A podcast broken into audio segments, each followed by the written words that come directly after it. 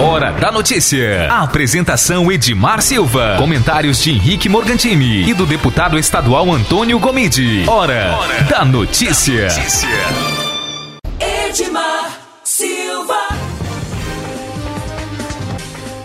Olá para você, muito bom dia. Nós estamos começando mais um programa Hora da Notícia aqui pela Mais FM em 87.9. Obrigado a você que nos acompanha aqui no nosso dial, você que mora na região sul da cidade, você que está em toda a cidade de Anápolis acompanhando em 87.9. Nosso muito obrigado pelo carinho da sua audiência. Um abraço para você que ouve pelo nosso aplicativo no seu smartphone, né? Pelo smartphone você pode ouvir a Mais FM em qualquer lugar do mundo. Um abraço para você que também ouve pelo aplicativo Radiosnet. No Radiosnet você ouve, além da Mais FM, né, as muitas emissoras aqui da cidade de Goiás, do Brasil e do mundo. Um abraço ainda para você que acompanha o nosso programa no aplicativo, no nosso portal, né? No portal de notícias da Mais FM, o www.fmmais.com.br. Lembrando para você que você pode também ouvir o nosso programa na Rádio Mais Gospel, no aplicativo ainda com o nome de Web Rádio Nova Gospel ou no nosso site. Então você tem o programa na Mais FM, na Mais Gospel e agora também, né, desde ontem, transmitido pela Web Rádio MCS. A MCS, né, emissora do meu amigo Marivaldo Santos, está transmitindo ao vivo o nosso programa também todos os dias. Então você pode acessar aí no aplicativo né, pode baixar no seu smartphone o aplicativo MCS Web Rádio e ouvir a Mais FM também em qualquer lugar do mundo. É isso aí, você ligado, você bem informado, tá na mais, tá bom demais, né? Como diz o meu amigo Marivaldo, tá na mais, tá no lugar certo. É isso aí. Muito bem, nós começamos nosso programa, lembrando que daqui a pouquinho a gente tem é, aqui conosco no nosso estúdio a presença da Irene Mendonça e vamos falar sobre o processo de escolha dos candidatos para o Conselho Tutelar aqui da cidade. Né? No próximo mês tem eleição do Conselho Tutelar e nós estamos trazendo para você as principais informações, quem pode votar, onde votar, né? quem, quem participa é, como candidato, quais serão os, qual é o trabalho do conselheiro tutelar, né? o que, que ele faz, para que, que ele serve. Né? É importante votar nesse processo, é importante participar. Daqui a pouquinho a gente vai conversar com a Irene Mendonça, ela que é presidente da Comissão Eleitoral do Conselho Tutelar aqui da nossa cidade de Anápolis, tá bom? Então não saia daí, fique, né, aguarde daqui a pouquinho, no, no segundo bloco nós vamos falar com ela. Bom, é, começando o nosso programa, como sempre, né, nós começamos também lembrando para você que a nossa transmissão ao vivo no Facebook já está é, no ar, né? Você pode participar, deixa aí o seu recadinho né? Deixa aí a sua manifestação. O nosso WhatsApp é o 99529 4013 para você participar também, né? Você pode ainda deixar os recadinhos no WhatsApp, portanto, 99529 4013 está aqui na mão, né?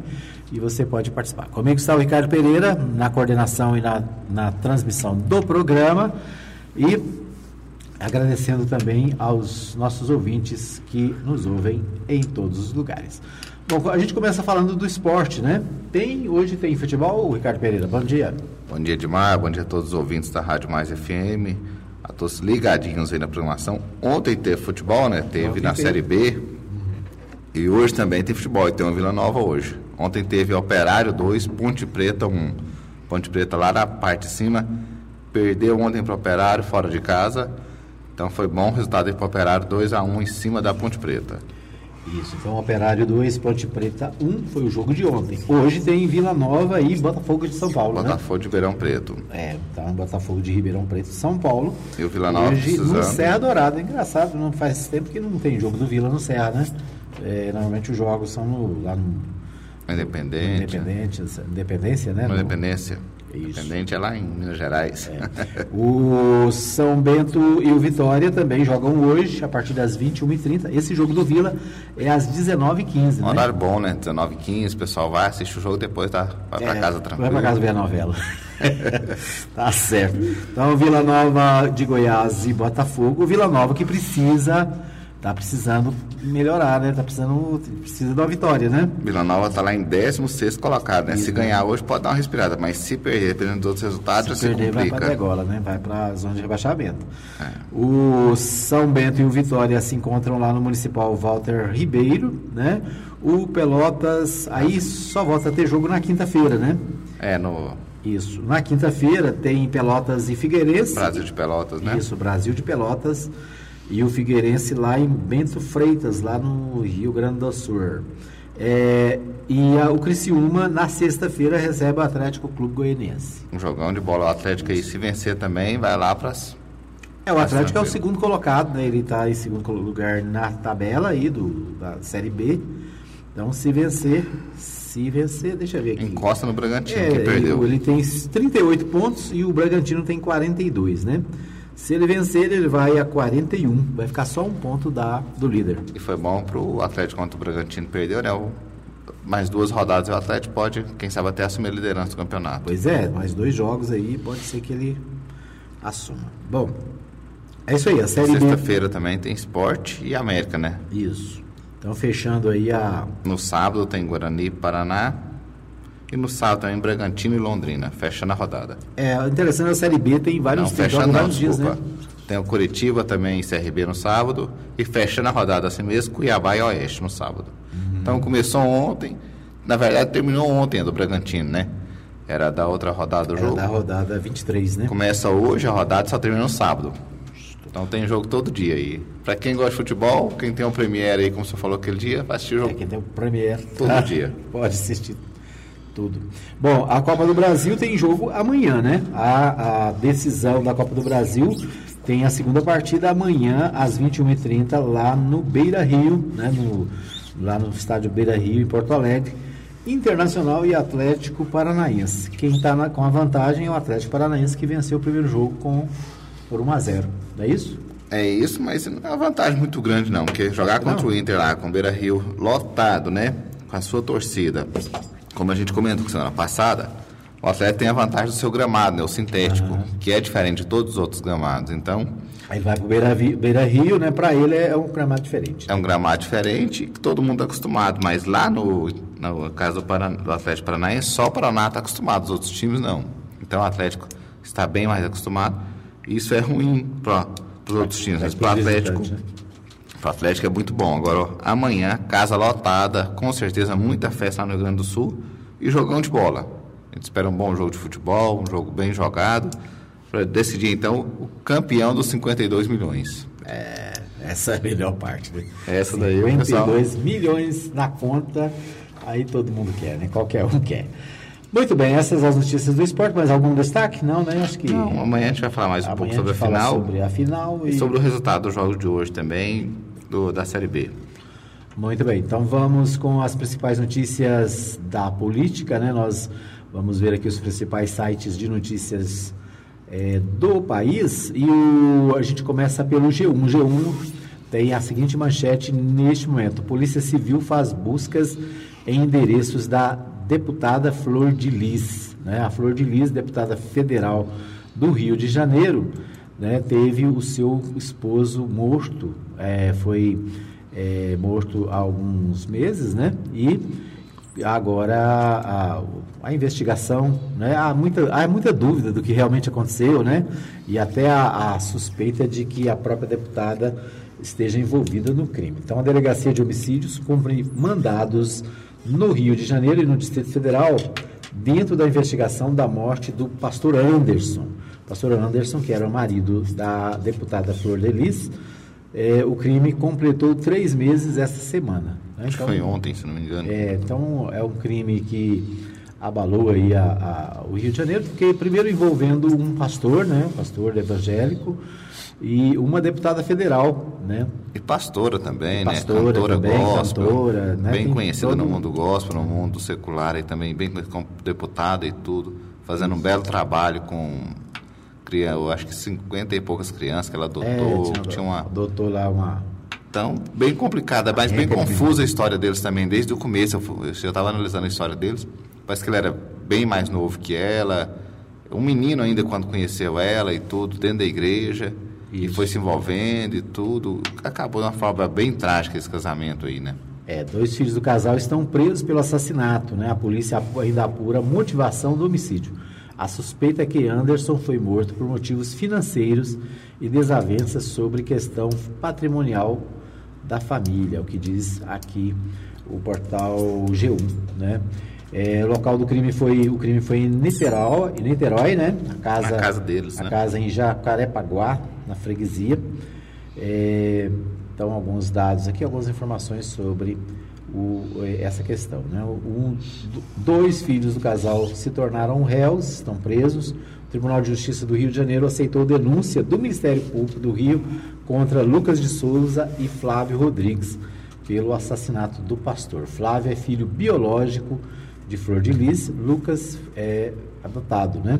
Eles terão que aguardar julgamento em regime fechado. De acordo com a denúncia da, do Ministério Público, Flávio vai responder por porte ilegal de arma de fogo. É, a acusação diz que, ele, que foi ele quem atirou no pastor, já o irmão teria sido seu cúmplice ao comprar a arma do crime. Os dois são acusados de homicídio tripl, triplamente qualificado né, por motivo torpe, meio cruel e impossibilidade de defesa da vítima, com pena prevista de 12 a 30 anos. Então, né, então mais, um, mais um capítulo aí dessa, dessa tragédia familiar, né, dessa tragédia familiar no Rio de Janeiro. O portal G1 também destaca o seguinte: o governo autoriza mais 63 agrotóxicos, sendo sete novos. O total dos, de registros em 2019 chega a 325. É veneno que não acaba é mais. É muito, né? Não, assim, eu fico pensando assim, gente, é muita maluquice, né? Como é que você coloca 325 venenos a mais né, na, na comida do brasileiro? Na, não é nem só do brasileiro, né? Porque o Brasil exporta para o é, mundo inteiro. Mundo inteiro. E é, eu acho interessante porque às vezes produtos que são proibidos na Europa, por exemplo, são permitidos aqui. São fabricados lá e permitidos aqui. E o alimento que sai daqui vai para lá. Quer dizer, é um, um, negócio muito doido. Né? Outro dia eu estava ouvindo um, um, produtor rural e ele disse que não é bem assim não, que é exagero, né? O pessoal do, do, do meio ambiente exagera muito. Mas será, né? Porque 325 produtos a mais, né? Liberados. É, isso pode gerar prejuízo para a nação. Por quê? Porque os países importadores, eles querem produtos de qualidade, né? Hoje está na moda o tal do, do, do produto é, orgânico, né? Enquanto a, a população brasileira né, e, e, no mundo inteiro está tentando mudar a alimentação, melhorar a alimentação, né, com, comer um produto mais é, saudável, o, o, governo acaba autorizando esse excesso de, de agrotóxicos, né, de, de, de, produtos que vão envenenar a comida do brasileiro, né, e por consequência também daqueles que importam do Brasil. Mas é isso aí. A Bovespa, né, a Bolsa de Valores de São Paulo, fechou com uma leve alta é, em sessão volátil por ataques da Arábia, na Arábia Saudita e dados da China. Então, ontem né, nós falamos aqui sobre a questão é, daquela, daqueles ataques a, a, a, a, postos de petróleo lá na Arábia Saudita. Né? Os Estados Unidos acusam o Irã e tá. Né? A Arábia Saudita também, né? Diz que a arma foi usada também lá. Que, que, veio do Irã, né? Foi feita lá no é, Irã. Aí é, essa, essa guerra internacional aí. Alguém nessa, fez, né? Alguém, é, alguém fez, né? Quem foi, né? O fato é que na, a primeira a primeira consequência é o aumento do petróleo, né? No mundo inteiro. A Petrobras aqui, diz que vai segurar os preços, né? Até é, a, essa é a manchete, essa... essa é outra manchete também de hoje, né? Dizendo que é. apesar do aumento, a Petrobras é, vai manter os preços. Gente, até quando, né? Pergunta, esse, é o, esse é o grande medo brasileiro, é, porque a, explode lá na Arábia Saudita e cai no bolso brasileiro aqui, que já está é, que já está arrochado, né? né? Então a, a, gasolina que a, em 2014, né, era 2,89, agora é 4,19. 4,19 aqui, Ana. Em Goiânia é 4,50 a média. É onde está mais barato, é 4,19. E, e, como você diz, em Goiânia é outra tabela, em Brasília é outra tabela. O fato é, esse, esses episódios eles vão gerar mais é, aumentos, né? E o aumento na gasolina, a gente sabe, o aumento no combustível ele reflete em toda a cadeia. É, o gás né? de cozinha aumenta também, é, vai cozinha, puxando. O, aí aumenta tudo, o transporte aumenta, né? O, o, Os fretes aumentam frete, dos caminhoneiros. E com então. isso, a gente tem o quê? Mais aumento aí para o bolso do brasileiro que já está sofrendo. Bom, o portal UOL diz o seguinte: a oposição na Venezuela é pior do que Bolsonaro, afirma Maduro, a Folha de São Paulo. Né? Então, o presidente Nicolai, Nicolai Maduro da Venezuela, ele deu uma entrevista à Folha de São Paulo e disse que a, a oposição lá na Venezuela é pior do que Bolsonaro. Ou seja, uma crítica bem contundente ao presidente brasileiro, que também não, é, não alisa a, a, o governo da Venezuela. Né? O, outra notícia do Portal UOL e da Folha de São Paulo né, trata da é, reforma da Previdência. Nós falamos ontem aqui sobre a reforma, que ela iria à votação no Senado, a última votação. Última sessão, né? Última sessão. E o portal UOL, ele traz a seguinte manchete, né? Sob pressão, relatora admite mudar projeto. Aliás, esse estou uh, mudando o assunto, né? É, a, da Previdência, a, a a manchete é: senadores propõem 78 emendas para tentar mudar o texto antes do primeiro turno de votação. Né? Então, ainda a tentativa de mudança aí no texto. O, a, a, outra manchete que eu comecei a falar aqui é do UOL. Sob pressão, relator admite mudar projeto eleitoral que, e põe regras em xeque para 2020. Né? Então, nós falamos ontem, né? o, o Congresso está votando uma nova lei para as eleições. E a ideia é que essa lei seja válida para as eleições de 2020. Portanto, o próximo ano nós temos eleições para prefeitos e vereadores no Brasil inteiro e a nova lei das eleições teria validade para as eleições de 2020. Né? Para ter validade para as eleições de 2020, é, tem o chamado período, é, tem que ter um período de pelo menos um ano antes da eleição. Né? Então, é a anualidade que deve ser observada. Então, os, as regras para as eleições de 2020 elas precisam ser aprovadas até é, o início do mês de outubro, né, já que as eleições acontecem no primeiro domingo de outubro de 2020. Né? Então, a, a, a, legislação eleitoral prevê o seguinte: primeiro turno, para as cidades que têm primeiro turno, tem a eleição no primeiro domingo e a, no último domingo de outubro, o segundo turno. Para as cidades que só têm um turno, né, a eleição no dia, no primeiro é, domingo de outubro. Então, até o primeiro domingo de outubro, agora de 2019, as regras que forem mudar precisam ser sancionadas pelo presidente da República. Né? Então, nós vamos ver aí nos próximos dias né, o desenrolar desse projeto, porque ele precisa ser aprovado até, no máximo, até o primeiro domingo de outubro. É isso aí, essas as principais informações, principais destaques nacionais. A gente vai para um pequeno intervalo. Daqui a pouquinho a gente volta com as notícias do Estado e também com a participação da nossa convidada de hoje, a Irene Mendonça. Vamos para um pequeno intervalo, a gente volta já já. Apoio Cultural. Farmácia Arco Verde. Medicamentos e perfumaria. Teleentrega 33146111 ou 91210821. Edmar estamos de volta para o segundo bloco do programa Hora da Notícia, trazendo para você as principais informações do dia. Quero agradecer ao pessoal que nos acompanha na nossa live pelo Facebook. Um abraço para o meu amigo Fausto Mascari, que é o aniversariante de hoje. Daqui a pouquinho a gente vai tocar o parabéns para ele, né? Um abraço para a Maria Nova Silva, que está ligada lá é, é, cuidando né, das, dos afazeres, a Letícia Silva também acompanhando, né, a Maria Santos lá no Jundiaí acompanhando nosso programa, obrigado. A dona Maria Aparecida Silva Inácio, agora sempre conectada com a gente, né? Obrigado, irmã Aparecida. Eu não sei se ela está no Flamboyant ou se ela está no São Carlos, né? São Carlos é onde mora a Glauci. Realmente ela está na casa da Glauci, né? Um abraço para Glauci, para o Carlos, né? para o irmão José Inácio, toda a família Inácio, né? Lá no Flamboyant.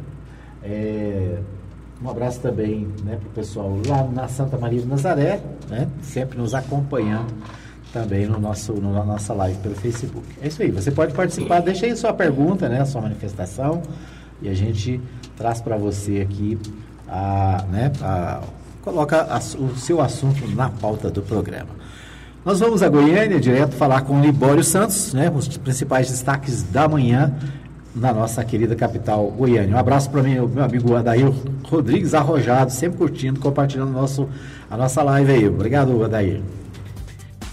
Muito bom dia para você, Edmar Silva, bom dia ouvintes da Mais FM. Estamos de volta de Goiânia com as principais notícias do dia do que acontece no estado de Goiás. Prefeitos voltam a fazer mobilização em Brasília. Cooperativas discutem a proposta da reforma tributária. Goiânia sofre com as queimadas e a possível falta de água. Eu sou Libório Santos. Hoje é dia 17 de setembro, terça-feira. Esses são os nossos destaques.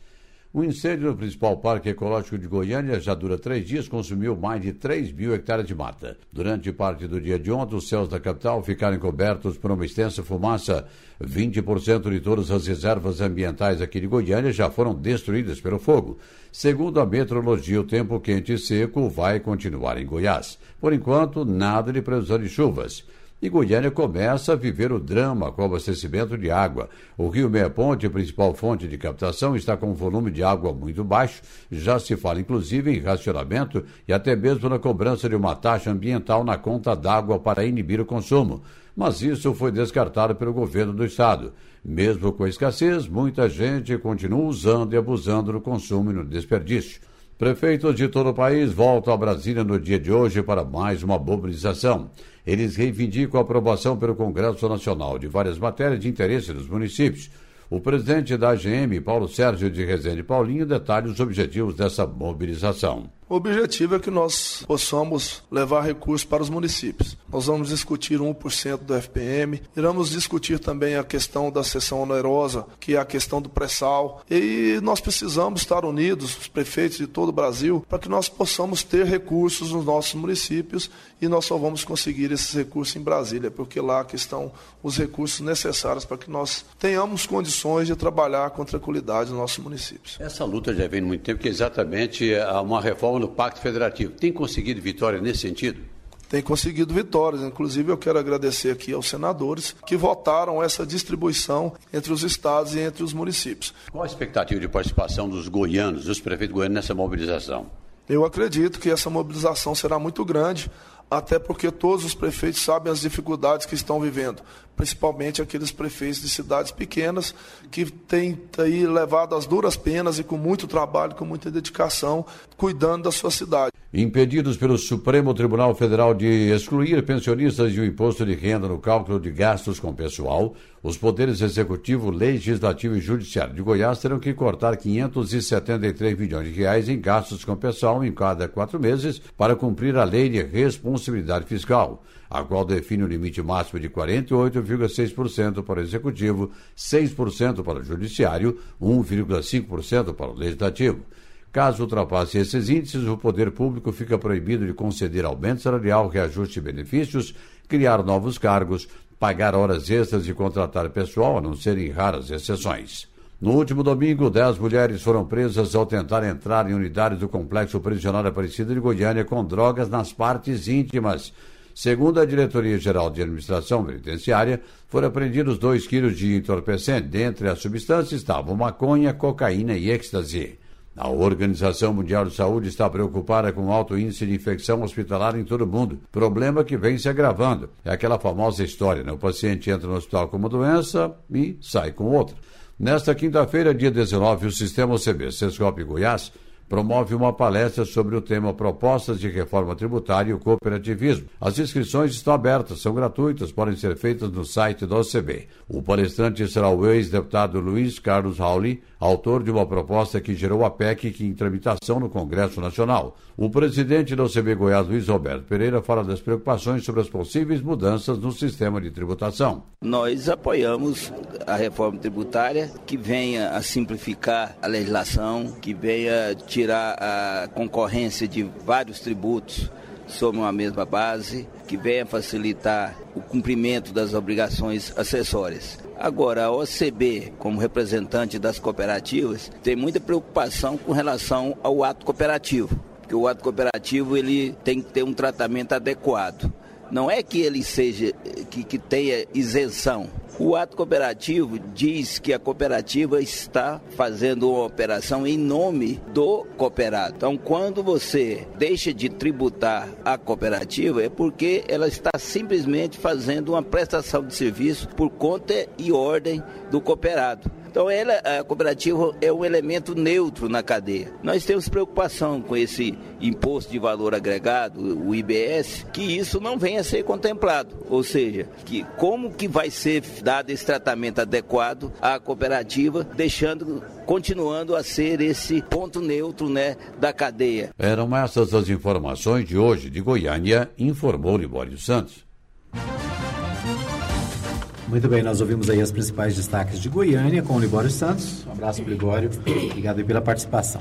Bom, nós estamos recebendo hoje aqui a professora Irene Mendonça, ela que é professora da Rede Municipal de Educação e é presidente da Comissão Eleitoral do Conselho Tutelar. A gente vai falar com ela sobre a escolha dos novos conselheiros. Mas antes, é, professora é, queria agradecer a senhora pela presença e antes da gente com, falar sobre o conceito tutelar, que a senhora faça um pouquinho sobre o Conselho de Direitos da Criança e do Adolescente, né? O, o ECA, o Estatuto da Criança e do Adolescente, ele tem dois conselhos, né? Um é o Conselho de Direitos, que a gente pouco ouve falar, e, e, o outro é o Conselho Tutelar, que todo mundo, de certa forma, já conhece. Mas eu queria que você falasse um pouquinho sobre o Conselho dos Direitos da Criança, qual é o papel do Conselho, quem participa do Conselho, o que, que o Conselho da Criança e do Adolescente faz. Bom dia.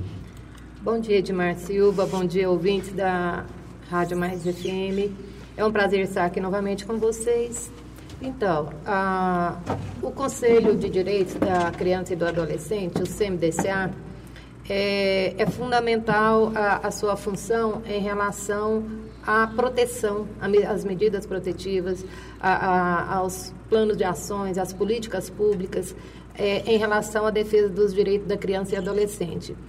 O CMDCA ele é composto por 24 membros é, é, titulares, sendo 15 governamentais e 15 não governamentais e também por 15 é, suplentes governamentais e 15 não é, governamentais. É, a nossa atribuição é acompanhar todo o trabalho do Conselho Tutelar, é, todas as ações deles, é, junto com o Ministério Público, traçar é, políticas públicas é uma das principais funções nossas, é, traçar política pública para que é, favoreça em prol da criança e adolescente e a gente acompanha todo o trabalho das instituições né, de acolhimento, é, ou seja, todas as atividades, as ONGs que desenvolvem trabalho é, com criança e adolescente, todas as, as, instituições que realizam algum trabalho com as crianças e adolescentes, eles têm é, na verdade, é, por obrigatoriedade, ter o cadastro com o CMDCA, para que o CMDCA possa estar acompanhando e é, vendo se realmente é, o, o, que está sendo proposto para as crianças é, não coloca a, a essas crianças em risco, se realmente favorece a criança de alguma forma. Muito bem. O Conselho ele, ele é responsável pela política, né? ele acompanha as instituições que cuidam de crianças e adolescentes. O Conselho tem a questão financeira também, né, que o Conselho a, a, participa da, da, da, da formulação da, do orçamento, né? Sim, nós temos, é, o Conselho tem um, um, fundo de arrecadação que é o FIA. É, e é até é, bom a gente estar tá esclarecendo isso, porque todas as pessoas, todo cidadão que é, faz declaração de imposto de renda, ele pode estar colaborando com esse fundo. O ano passado nós é, dividimos 300 mil com 20 instituições. Né? E esse ano, no final do ano passado, a gente fez uma campanha e nós arrecadamos, tivemos um aumento da arrecadação muito boa. O ano passado foi em torno de, de 27 mil, esse ano nós tivemos mais de 100 mil arrecadados. Né? Então, toda a população pode estar participando. E esse dinheiro do FIA, ele é revertido em benefício para as crianças, principalmente das instituições, como a instituição apresenta um projeto para o CMDCA, esse projeto é analisado e, é, e a gente avalia para estar tá liberando esse dinheiro. Então, é um dinheiro muito bem aplicado, é, cabe às pessoas estar é, é, tá colaborando, estar tá, é, ajudando quando for fazer a sua declaração de imposto de renda. É interessante, às vezes, por exemplo, quando a gente transita pela rua, né, pelas ruas da cidade, a gente vê, às vezes, muitas crianças na, nos sinaleiros pedindo ajuda, pedindo algum tipo de contribuição. E esse tipo de ajuda, é, a gente sempre vê a restrição né, da, do, do próprio governo, do, da própria administração, dizendo que você não deve ajudar. E aí a gente acaba ficando com o coração mole, né? Você para na sinaleira, vem uma criança pedindo ajuda, a tendência eh, da maioria das pessoas é ajudar, é tirar o dinheiro do bolso e, e dar, né? E com isso alimenta essa, eh, essa questão. É, uma maneira de participar é justamente essa que a senhora disse, né? Contribuir, fazer um desconto na, na, na, declaração do imposto de renda e esse recurso iria para um fundo da criança e do adolescente que é distribuído com as instituições que cuidam das crianças, né? Sim, é, quando a gente encontra, depara com uma situação dessa, uma criança, uma senhora com criança pequena pedindo, a primeira a, a reação da gente é se comover com a situação e ajudar.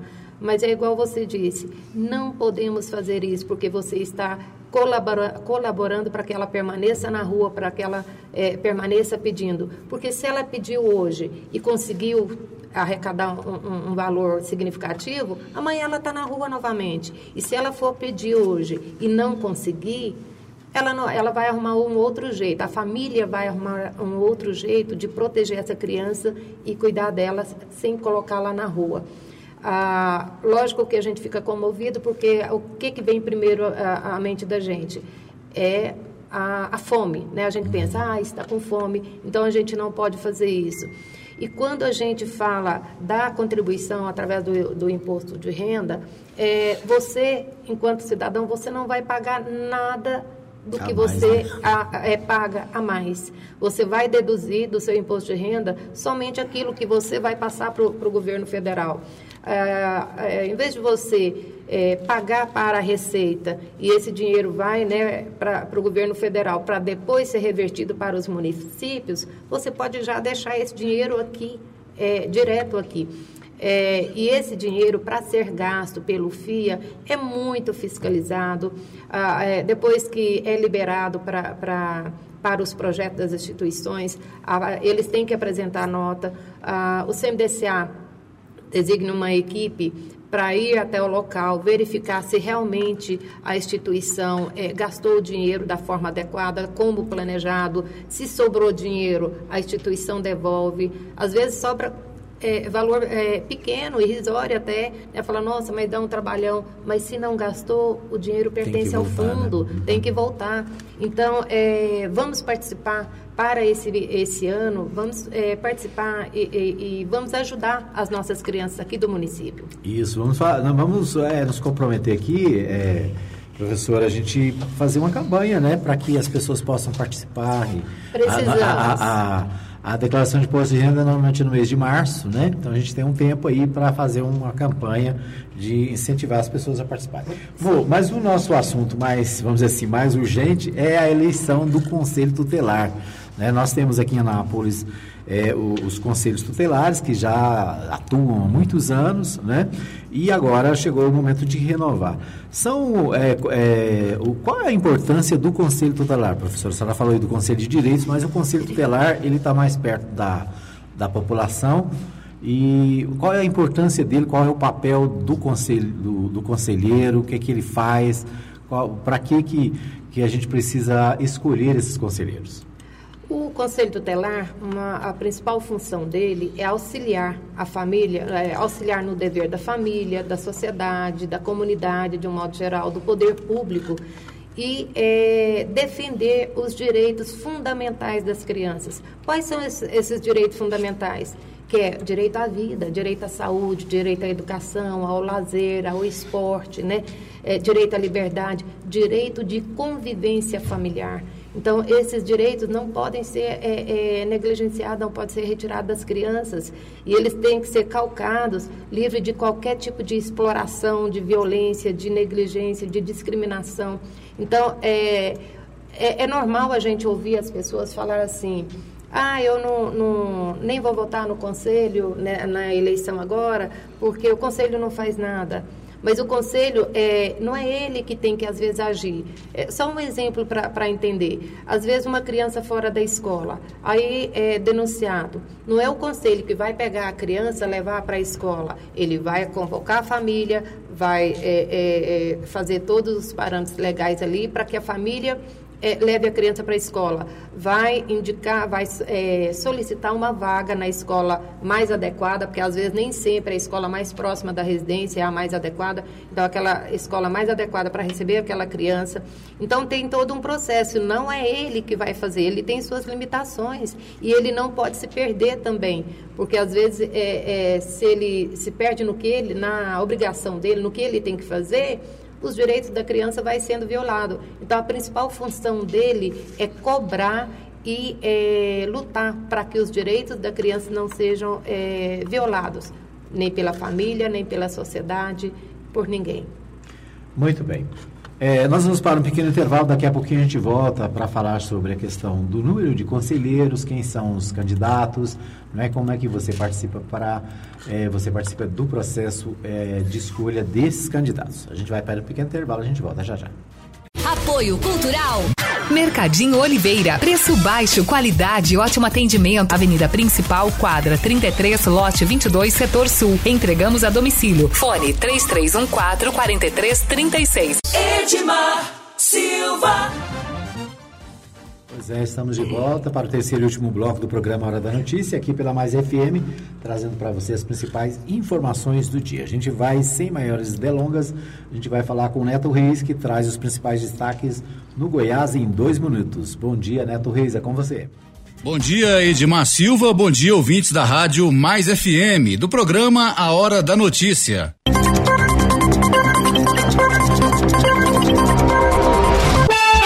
No ar, Goiás em dois minutos. Olá, uma excelente terça-feira para você. Hoje, 17 de setembro, ano 2019. Fumaça encobre bairros em Goiânia e assusta moradores. Goiás em dois minutos. Uma nuvem de fumaça encobriu alguns bairros em Goiânia na tarde dessa segunda-feira. Moradores de vários bairros da capital registraram a escuridão no céu. O Corpo de Bombeiros informou que ainda não é possível afirmar a origem exata da fumaça, que encobriu parte do céu. De acordo com a equipe do Corpo de Bombeiros, em Goiânia, existe vários focos de incêndios. E os dois maiores focos estão nos parques Altamiro de Moura Pacheco e João Leite, que já destruíram cerca de um mil hectares de vegetação. A área está localizada às margens da BR-153. O fogo começou no último sábado e ontem mais de 50 bombeiros trabalhavam para conter as chamas. Goiás em dois minutos. No norte de Goiás, um homem foi preso suspeito de estuprar uma mulher e ainda cometer roubo. As informações são do radialista Vando Paulo. No norte de Goiás, um homem foi preso na manhã do último domingo, dia 15, suspeito de estuprar uma mulher e roubar dela um botijão de gás e 40 reais em dinheiro, em Santa Teresa de Goiás. Segundo a vítima, o homem entrou na casa em que ela mora à noite, ameaçando ela e filhos com uma faca e obrigou a manter relações sexuais com ele. Em seguida, fugiu levando os objetos. Após ser informado, a equipe do terceiro batalhão da Polícia Militar saiu em patrulhamento, conseguindo localizar e prender o autor, identificado como Hércules Luan de Oliveira Santana. O suspeito tem várias passagens como resistência, desobediência, ameaça, desacato, furto, roubo e posse de entorpecente para consumo. O suspeito foi conduzido para a delegacia de Porangatu, onde ficou à disposição da Justiça. De Santa Teresa de Goiás, da Rádio Líder FM, para o Goiás em dois minutos, Vando Paulo. Uma excelente terça-feira para você. Eu sou o Neto Reis e esse foi o Goiás em dois minutos. Goiás em dois minutos. Oferecimento. Suprema Contabilidade. Assessoria contábil para prefeituras, câmaras municipais e institutos de previdências municipais. Fone 99472 3738. Suprema Contabilidade. Muito bem, então aí nós. Muito bem, né? O Neto Reis trazendo aí os principais destaques no Goiás em dois minutos. Bom, mas a gente volta aqui à nossa entrevistada de hoje, a professora Irene Mendonça, falando sobre a questão do, da eleição do Conselho Tutelar. Nossa, a eleição é, está programada para o próximo dia 8 de outubro, é isso? Não, 6. 6 de outubro. 6 de outubro. É, Ah, é- será- é, é um, é um domingo, é um sábado? É um domingo, vai né? ser no primeiro domingo de outubro, é, das 8 a- às 17 horas, né? Ah, dia 6 de outubro, então. Bom, nó- são quantos candidatos, professor? Hoje nós temos é, 66 candidatos. Inicialmente nós tivemos é, 232 inscrições e teve várias etapas, né? E nessas etapas foram sendo eliminados e hoje nós ficamos com 66 candidatos. Isso. ah, são, é, são, são dois conselhos tutelares atualmente, mas me parece que a eleição é pa- para um, um terceiro conselho também? Sim, nó- é, Anápolis hoje tem dois conselhos e a partir do dia 10 de janeiro, é, esses novos conselheiros estão, estarão assumindo, então, três conselhos. Ah, nós passaremos a ter três conselhos. Vamos estar elegendo agora, no dia 6, 15 é, conselheiros é, titulares e 15 suplentes. Cada conselho é composto por é, cinco conselheiros. Então, é, nós contamos com o voto da, da comunidade para que a gente possa estar elegendo esse- e- esses candidatos. E quem é que pode votar? Todo eleitor, né? ou seja, que esteja com o seu título é, em conformidade com o, o TRE, acima né, de 16 anos, pode estar votando. Pode não, deve votar. Porque, como não é um voto obrigatório, às vezes as pessoas perguntam, ah, é obrigatório votar ou não? Não, não é um voto obrigatório, mas é de suma importância que a comunidade participe, que é, aproveite esse momento para eleger o candidato, para estar representando a gente diante do Conselho Tutelar. E são, são, portanto, são três conselhos, cada um tem cinco é, titulares E cinco, cinco suplentes. suplentes, né? Sim. Então, no total serão... É, na verdade, 30, pessoas. 30 pessoas serão escolhidas, né? Sim. O, esse, esse processo, o processo de, de escolha, a senhora disse aí, né? É, o processo de escolha inicial ele já foi feito, eram 232 inscritos e 66 estão concorrendo, ou seja, dos 66, 15 serão eleitos, né? Sim, com 15 certeza. Vão assumir de né? imediato. É, o, o eleitor, como a senhora disse aí, qualquer pessoa que vota nas eleições normais, né, que tem o seu título elei- eleitoral, portanto, tem que ter o título eleitoral, o maior, tem que ser maior de 16 anos, né, e ter o título já tem que estar escrito na, na- na- na- TRE. no, no TRE, né. É, a, a eleição não é obrigatória, mas é importante, como a senhora disse, que a pessoa, que o pessoal participe, né. Nós vamos ter é, Quantos, quantos locais de votação e, e onde são esses locais? Nós teremos três eh, pontos de votação, que é a Faculdade Raiz, né, que vai pegar toda aquela eh, região ali da Fabril, Vivian Park, toda aquela região. Eh, nós temos a Faculdade Fama, que vai pegar Alexandrina, Recanto do Sol, eh, toda aquela região da Jaiara. E nós vamos ter também o Colégio Antensina Santana, que vai estar pegando essa outra parte, aqui do bairro Jundiaí, é, é, Daia Industrial, é, bairro de Lourdes. Então, foi mais ou menos divi- dividido, assim... é, Por região, Por né? região. Ah, e é importante lembrar também que é, para votar o candidato, o eleitor tem que levar o título eleitoral e um documento é, com foto, um documento original com foto, para que ele possa se identificar. E é um processo eleitoral como se fosse das eleições normais. Ele vai chegar, vai apresentar a sua documentação, é, Vai, vai- é, o voto pela primeira vez em Anápolis vai ser através de urna eletrônica, então é rapidinho, não demora e não vai ser. A gente sabe que é, é esse processo de escolha do conselho é, há um número muito pequeno ainda, insignificativo, é, é, insignificante até em relação à, população de Anápolis que pode é, estar votando, porque Anápolis hoje ele conta com 261.800 eleitores com votos válidos, né? Então, é, se for 10%, já vai estar um índice até considerado, em relação a, ele- a- a eleições anteriores, um índice muito bom de pessoas vot- votantes.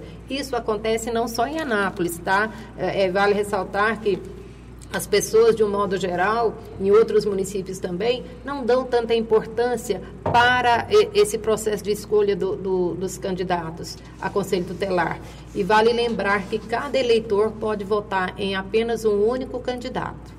Ele só pode votar um nome, então. Apenas um nome. Uhum. Certo. O, a eleição acontece, portanto, no primeiro domingo de outubro, né? Sim. É, das, das, das, 8, das 8 às, às 17, 17, né? E é fundamental levar o, o documento. Quando a gente vai para uma eleição, na, vamos dizer assim, eleição da, das campanhas eleitorais normais, às vezes a pessoa não encontra o título e ela leva a, a, o documento com foto e ela vota. No caso, nesse caso também, a pessoa, às vezes a pessoa, ah, eu queria votar, mas não sei onde é que está meu título, sumiu, né? Pode, pode votar Sim, só com um documento ele, de identificação? Sim, ele pode levar o documento dele. Lá nós teremos uma lista, o TRE vai disponibilizar para nós toda a lista é, é, de todo eleitor né, que está com o voto válido, que ele pode estar tá votando. Lá nós vamos estar tá olhando, então vai ter o nome dele, os dados dele. Então, por isso é, é fundamental que ele leve pelo menos um documento, né? ele tem que ter um documento de identificação. Aí ele pode estar tá votando, ele vai assinar normalmente né, nesse livro de ata lá. Ele só não vai receber aquele ticketzinho de, de, de que votação, ele votou, né? de votação. Ah, isso.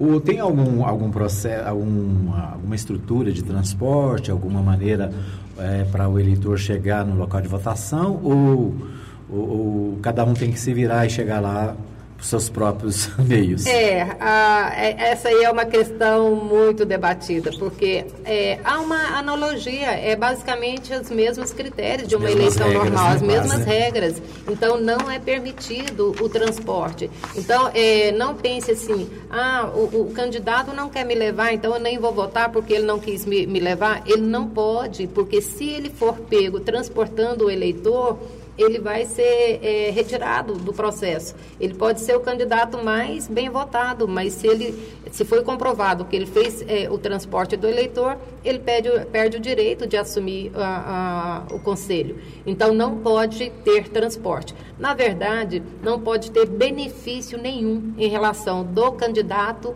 para com o eleitor, tá? O, o eleitor ele tem que ter, é, tem que ir votar é, ciente de que ele está é, fazendo um bem para as nossas crianças. Ele está elegendo, ele está escolhendo alguém para é, fazer o papel nosso de fiscalizar, de acolher, de proteger essas crianças. Muito bem. É, uma pergunta fora na questão do processo, pois nós vimos, é, especialmente nos últimos, nas últimas eleições aqui é, nacionais, é, muita, muito ataque ao, ao Estatuto da Criança e Adolescente. Né? Muita gente dizendo, ah, esse estatuto não vale nada, esse estatuto tem que ser revogado. É, tem um questionamento, da, principalmente da questão da, da maioridade penal, né? que foi um assunto muito debatido nas eleições. E há, muita gente acusa o estatuto de proteger o, a, a, o, os vamos dizer assim, os, os, jovens que cometem algum tipo de ilícito, né? algum crime. E muita gente fala, não, esse estatuto protege bandido, esse estatuto tem que ser... Como é que a senhora vê essas críticas ao estatuto e, e, a, e, a, e a, importância do conselheiro tutelar, né? porque o, o, papel do conselheiro tutelar, em princípio, é defender o estatuto, né? defender os direitos da criança e adolescente que estão previstos lá no Estatuto da Criança. E, no entanto, a gente vê políticos, às vezes políticos importantes, né, bem esclarecidos, mas que atacam o, o, o estatuto e atacam as políticas é, com crianças e adolescentes, entendendo que o estatuto protege é, marginais. Como é que a senhora vê essa crítica e como é que o, o conselheiro tutelar e, e pode, pode trabalhar para acabar com esse, esse ataque ao estatuto? É, na verdade, é, as pessoas, é, como eu disse no início, as pessoas às vezes confundem muito a função, do, a atuação do conselho tutelar, do conselheiro. Não é ele que formaliza essas normas, essas regras do, do estatuto, né? Ele apenas cumpre, ele apenas defende. Ele pode sim questionar e contra alguma regra que ele, alguma lei que ele não, não não concorda, mas essa não é a, a principal função dele. A, é o que eu falei, a principal função dele é proteger e garantir os direitos da criança, seja cobrando de quem for. Mas é, às vezes é, é, tem críticas, lógico, a gente não tem uma, uma, uma, uma lei que realmente favoreça, que seja 100%, isso aí não, a gente sabe que todo o processo é, de leis nossa, nossa há falhas também, mas às vezes as pessoas criticam por não conhecer, né? E, e, é fácil condenar as pessoas quando não é o seu filho, quando não é com você, quando não é alguém bem próximo de você. Mas a gente tem que lembrar que são seres humanos. Eu sei, a gente ouve muito isso. Ah, vocês estão protegendo, igual você falou, está protegendo o bandido, ele sai lá, ele sai de lá e ele vem nos atacar. É por isso mesmo que existe a lei, que existe o estatuto, para tentar é, reverter essa situação, para tentar recuperar esse jovem. E como eu, eu, eu, já disse, a, a, comunidade ela não acompanha todo o processo, porque às vezes você ouve falar, ah, o menor fez isso, ou então aconteceu isso com determinada criança, aí naquele momento ali que está a, a, a a notícia né, quente ali, todo mundo é, se sensibiliza, dá opinião e tal. Mas aí passou é, daquele momento, daquele primeiro momento, esquece o caso. Né? E tem que lembrar que tem pessoas ali por trás que estão tá trabalhando com essas crianças e precisa desse estatuto e precisa dessas leis, sim, para direcionar todo o trabalho. Muito bem. Nosso tempo está esgotado, professor. Eu queria agradecer a sua participação. Não sei se ficou alguma informação aí que a gente não, não destacou. Se a senhora quiser é, mais, dar mais algum detalhe, alguma informação que a senhora considerar importante, fica aí. É, eu só queria estar é, tá fazendo um apelo à comunidade para que participe nesse dia 6, que vá votar, tira um tempinho, um te, é, rapidinho você consegue ir lá e, e, votar num desses três pontos. Vale é, ressaltar que vai estar disponível no endereço eletrônico da, da, da Prefeitura, que é www.anapolis.gov.br, a lista dos locais de votação, a, a, lista dos candidatos para que vocês possam ter acesso. Nós vamos estar disponibilizando para vocês e para que você possa fazer a sua opção. Porque, é, como nós temos esses três pontos de, de votação, não adianta você ir é, sem saber em qual é, local você vai votar. Você tem que ter ciência o seguinte. Eu, por exemplo, eu voto no colégio, é, é, na Escola Municipal Eurípides Almeida. Eu vou votar na Faculdade Raiz, porque todas as pessoas que votam ali no, no Eurípides Almeida vai votar lá.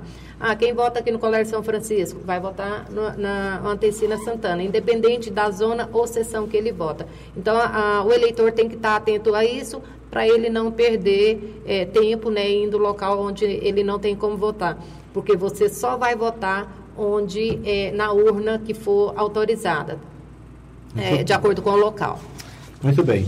Né, então vai estar no site da prefeitura, anápolis.gov.br, né? E vai estar também disponível aqui no site da Mais FM, fmmais.com.br. Né? A gente fez um compromisso aqui com a professora Irene de colocar os locais de votação, de colocar também né, o, a lista dos candidatos, com a foto dos candidatos, para você poder, através do site, você ver quem é a pessoa, às vezes tem uma pessoa conhecida, sua amiga, que você quer votar, ou né, a, a, a você pode fazer essa escolha e através do site da Mais FM você também vai ter esse tipo dessas informações, né? A gente vai, nós nos comprometemos aqui a estar divulgando até o dia da eleição. A gente vai eh, falar bastante sobre esse assunto. O, o Marivaldo Santos está trazendo no programa dele, no Tarde Comunitária, todos os dias, né, membros candidatos, né, foi aberto a, a uma, um espaço para os candidatos. Né, eu creio que é, nós vamos ter a oportunidade ainda de ouvir outros candidatos aqui na Mais FM, né, e portanto né, um processo importante, né, é fundamental que as pessoas participem. Então a gente é, se compromete a fazer também esse apoio para que a gente consiga mobilizar também mais pessoas para estar na eleição do Conselho Tutelar. Professora, obrigado por participar com a gente, tá? Deixamos aqui o espaço aberto, se né, for necessário, e, e, possivelmente será, a gente pode voltar a falar nesse assunto no nosso programa antes das eleições e depois das eleições também, né? A gente quer fazer também um trabalho de acompanhar o trabalho dos conselheiros, de, de acompanhar o trabalho do Conselho de Direitos, né, trazer aqui o, as pessoas que fazem parte do conselho, tanto né, da, da parte administrativa, a gente sabe que o conselho ele tem é, elementos, são, são 15 da, da, da, do município, né? E 15 das, da, da das instituições, né? Então é um conselho. Da comunidade civil. Isso, um conselho paritário. Então a gente quer deixar esse espaço sempre aberto para o conselho, né? Os dois conselhos, né? Os, os três conselhos tutelares também para o Conselho de Direitos, para que a gente volte sempre a estar falando sobre esses temas que envolvem a criança e o adolescente aqui da nossa cidade. Obrigado por participar com a gente. Edmar, nós aqui agradecemos mais uma vez pelo espaço e contamos com vocês e estamos lá dia 6 de outubro, de 8 da manhã até as 17 horas, esperando por vocês. Não deixe de voltar, não deixe de participar. Muito, muito obrigado. Muito bem, nosso tempo está esgotado. Nós agradecemos a você que nos acompanhou na nossa live. Tem muita gente participando, deixando aqui a sua manifestação. Um abraço a todos. Obrigado a você que participa de alguma maneira. Lembrando que nosso programa tem reapresentação às 20 horas e fica disponível também no nosso site, o fmmais.com.br, no Facebook e no nosso canal do YouTube. É isso aí. Um abraço para você. A gente volta amanhã, se Deus quiser, ao vivo, a partir das 8 da manhã, direto aqui dos estúdios da Mais FM. Um abraço, muito obrigado e até amanhã, se Deus quiser. Chegamos ao fim de mais uma edição.